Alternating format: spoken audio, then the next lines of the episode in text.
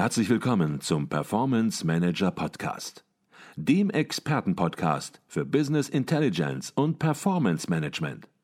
Inspirationen, Know-how und Impulse für Controller und CFOs, die noch erfolgreicher sein wollen. Ihr heutiger Gastgeber Peter Blum.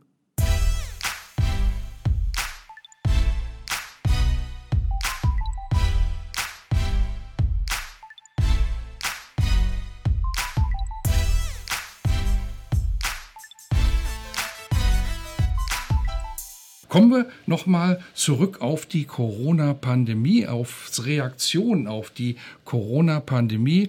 Wurden neben unmittelbaren Finanzhilfen auch die Pflicht zur Insolvenzanmeldung bei pandemiebedingter Zahlungsunfähigkeit und Überschuldung bis Ende September 2020 im ersten Schritt ausgesetzt und diese Aussetzung der Insolvenzantragspflicht wurde dann beschränkt auf den Tatbestand der Überschuldung bis zum 31.12.2020 erstmal wieder verlängert und vom 1. Januar bis zum 30. April 2021 gibt es eine Aussetzung der Insolvenzantragspflicht für Unternehmen, bei denen die Auszahlung der seit dem 1. November 2020 vorgesehenen staatlichen Hilfeleistungen noch aussteht. Also durchaus eine relativ komplexe Situation, wo man erstmal überhaupt mal schauen muss, was gilt denn da überhaupt noch im Insolvenzrecht? Und wir können gar nicht ausschließen, dass demnächst wieder weitere Extralocken und Sonderthemen kommen, die dann entsprechend auch wieder das Insolvenzrecht eher ein wenig löchrig machen, um das mal ein wenig salopp zu sagen. Wie beurteilen Sie die teilweise Aussetzung, darf man glaube ich sagen, des Insolvenzrechts oder ich frage mal etwas pointierter, wie schätzen Sie die Entwicklung der Anzahl von Zombie-Unternehmen seit Beginn der Corona-Krise für Deutschland ein? Also zunächst mal recht systematisch ist es ein Systembruch, dieses Insolvenzaussetzungsgesetz überhaupt zu formulieren. Es konterkariert eigentlich den Gläubigerschutz nicht, insgesamt. Die Gläubiger sind diejenigen, die in die Röhre schauen. Die Unternehmen werden künstlich am Leben äh, gehalten. Äh, äh dadurch verliert die haftende Masse immer weniger oder immer mehr an Substanz. Die Gläubiger müssen damit rechnen, dass sie ihre Forderungen nicht mehr eintreiben können hinterher, nur um diese Unternehmen zu schützen. Das war nicht äh, der Grund, weshalb der Gesetzgeber in das Handelsgesetzbuch die Fortführungsprognose hineingenommen hat und auch die ähm, äh, Prüfung der Fortführungsprognose mit Hilfe der Insolvenzregeln, die wir hier umfassend besprochen haben. Das ist für mich ein großer Fehler gewesen. Äh, es sind zwar Insolvenzen zurückgedrängt worden, Zombie-Unternehmen, wie sie am Leben erhalten. Und jetzt wird natürlich nach den Prognosen das dicke Ende kommen nicht. Und das ist prognostiziert, wie ich das weiß, aus äh, Prognosen für Mitte 2022. Da wird man äh, mit den großen Unternehmenszusammenbrüchen rechnen. Denn es ist nicht damit zu rechnen, dass die Bundesregierung die Insolvenzantragspflicht nochmal aussetzt. Und wenn dann keine Sanierungsmöglichkeiten für die Unternehmen bestehen und für die wenigsten in der Gastronomie bestehen sie ja, ne, dann werden wir ein großes Problem bekommen mit äh, Unternehmen, die vom Markt verschwinden werden, nicht? die mhm. liquidiert werden, die mhm. äh, zerschlagen werden. Jetzt hatten Sie eben gesagt, Sie erwarten eine große Pleitewelle 2022. Dann nochmal nachgefragt, wahrscheinlich kein Versehen, dass Sie 2022 sagen und nicht 2021, wie vielleicht manche vermuten würden. Warum 2022 erst? Ja, äh, weil jetzt ja die Anträge erst ab Anfang Mai vorgelegt werden. Dann müssen die Insolvenzgerichte äh, die Mechanismen greifen lassen. Dann schaut man vielleicht noch, ob es die Möglichkeit gibt, in Eigenverwaltung das Unternehmen zu sanieren.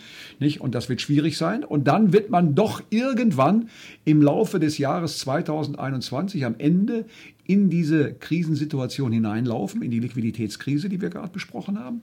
Und dann wird Anfang, Mitte 2022 werden mit den äh, Laufzeiten der Zerschlagung werden diese Unternehmen dann äh, mit Jahresfrist, kann man sagen, jetzt mit Jahresfrist werden die vom Markt verschwinden. Nicht? Also das ist äh, eine klare Prognose. Das dauert in der Regel auch so lange von der Beantragung der Insolvenz bis ähm, zur Liquidation. IL, in Liquidation. Das Unternehmen wird aufgelöst. Nicht? Das dauert dann meistens ein Jahr, gegebenenfalls noch länger. Mhm. Meinen Sie, dass hier möglicherweise auch ja, das Insolvenzrecht mit politischem Kalkül sozusagen versehen wird. Wir haben im Herbst haben wir Bundestagswahlen und dass hier in gewisser Weise eine Insolvenzwelle in genau der gleichen Beurteilung, wie Sie sie hier vornehmen, nach vorne verschoben wird oder nach hinten sollte man besser sagen, verschoben wird, um hier noch eine ja, Bundestagswahl so halbwegs passabel auf die Reihe zu bringen, ja, wollen Sie so weit gehen? Natürlich, es sind aber nicht nur die Insolvenzantragspflichten, die dazu kommen oder führen werden, es ist ja auch äh, die äh, Kurzarbeiter Regelungen, die wir haben, die staatlichen Überbrückungshilfen, die führen ja auch dafür, dazu, dass die Unternehmen künstlich verlängert werden. Nicht? Ist ja nicht nur die Insolvenzantragspflicht. Alle Regelungen, die der Staat äh, begriffen hat oder ergriffen hat, äh, schon vorher, vor der Krise, marode Unternehmen äh, weiterhin zu stützen, die eigentlich ohnehin gar nicht überlebensfähig gewesen wären, werden durch die Krise gehangelt. Und die fallen natürlich am Ende der Krise als Erste auf die Nase. Ne? Und dazu kommen natürlich die vielen Unternehmen, die jetzt durch die Krise, durch die Pandemie Krise ähm, äh, nun äh, Schwierigkeiten haben. Also äh, insgesamt kann man sagen, es ist eine politische Entscheidung gewesen. Das war mhm. Ihre Frage. Ähm, und äh, ich wundere mich, dass die vielen Gläubiger so ruhig geblieben sind. Nicht? Die wahrscheinlich dann viel mehr ihrer Forderungen abschreiben müssen. Nicht? Als wenn man unmittelbar jetzt Konkurs angemeldet hätte, Insolvenz, es wäre das Vermögen verteilt worden, hätten die Gläubiger unter Umständen viel mehr ihrer Haftungsmasse bekommen als erst dann ähm, äh, durch die Herauszögerung äh, der Insolvenz. Ne? Mhm. Also äh, insofern ist das eigentlich eine Regelung, die allein politischem Kalkül folgt. Nicht? Mhm. Ne? Und äh, man will Wähler sichern, man will den Mittelstand sichern. Ne? Und ähm, insofern äh, ist das eigentlich ein Systembruch, der aus Sicht des Gesetzes nicht zu akzeptieren ist. Nicht? Was, mhm. das, was, die, was die Bundesregierung hier mit dem, ich sage es doch mal, Insolvenzaussetzungsgesetz das war es ja nicht, was immer mhm. verlängert worden ist, in die Wege geleitet hat. Mhm. Also ein ganz spannendes, würde ich noch nicht mal sagen, aber ein ganz wichtiges Thema. Da werden wir uns mit Sicherheit auch in der Zukunft nochmal drüber unterhalten, wenn man dann wirklich auch die Auswirkungen sieht. Und Auswirkungen heißt natürlich, dass Unternehmen eben Insolvenz anmelden, dass wir eine Insolvenzwelle haben werden, sozusagen nicht nur eine Corona-Welle, sondern eine Insolvenzwelle.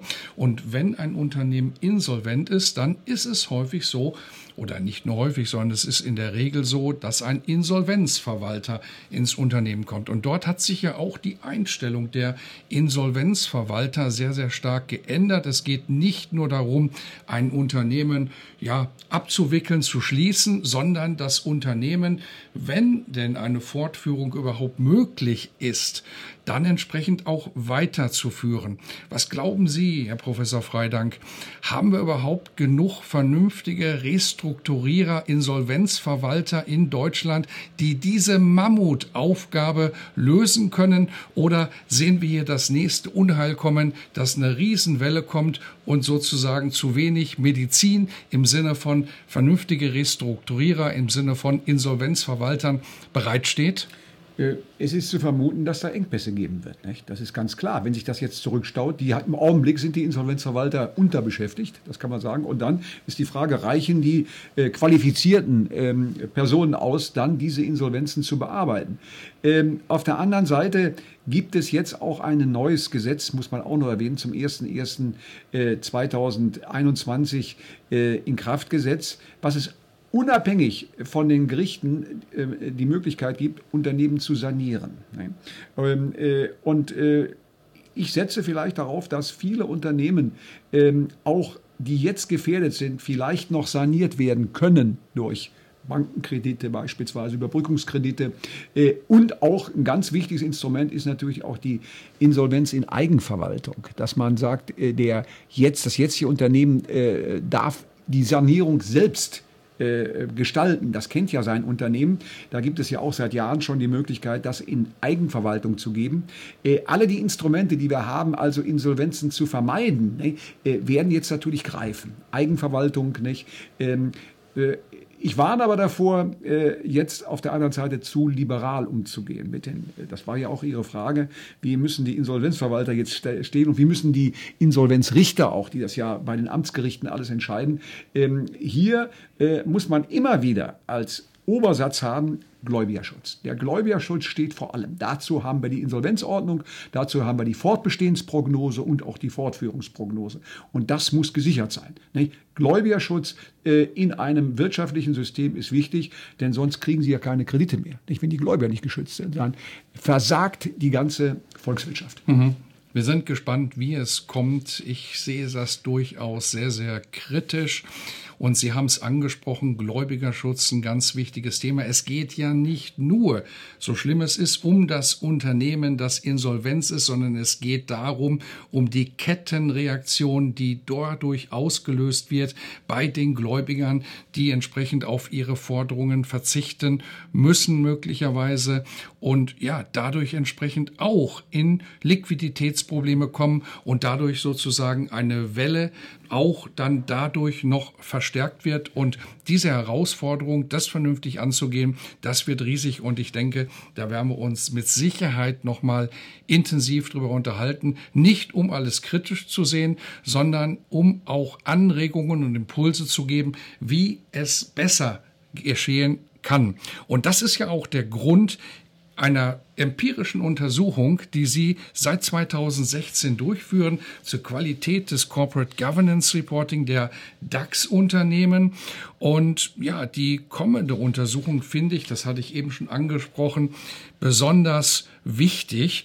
Und mussten Sie hier in Ihrer Methodik möglicherweise Corona-bedingt etwas anpassen oder sind die Kriterien schon so stabil, so gut gewesen, dass es genauso weitergehen kann und es kommen valide Aussagen heraus in der Situation entsprechend, die wir nun haben?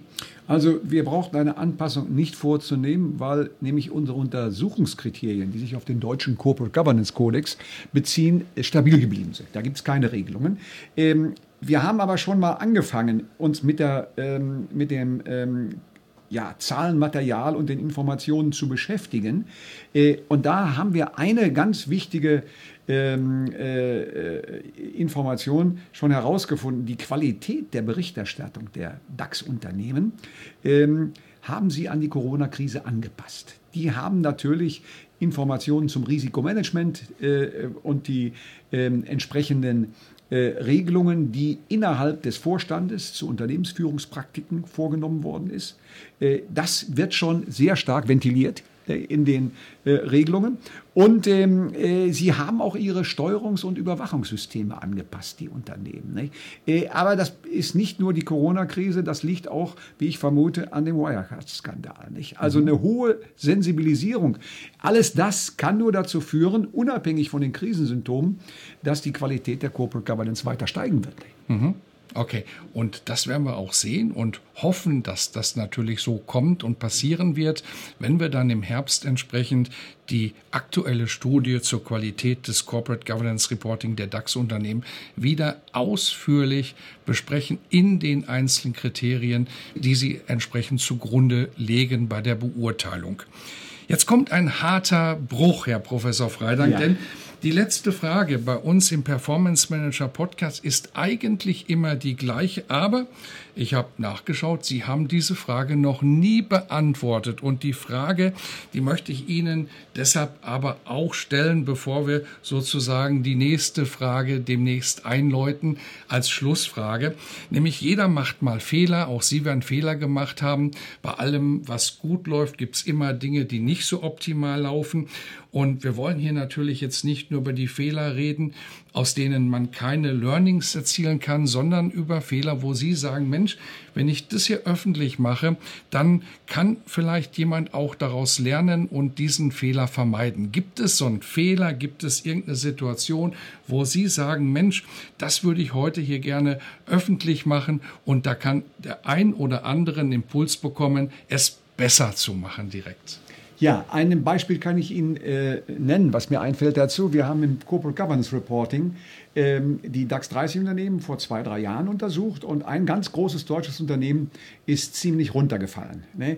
Äh, unbegreiflich, äh, wir haben es ganz schlecht geratet. Daraufhin gab es einen Sturm im Wasserglas.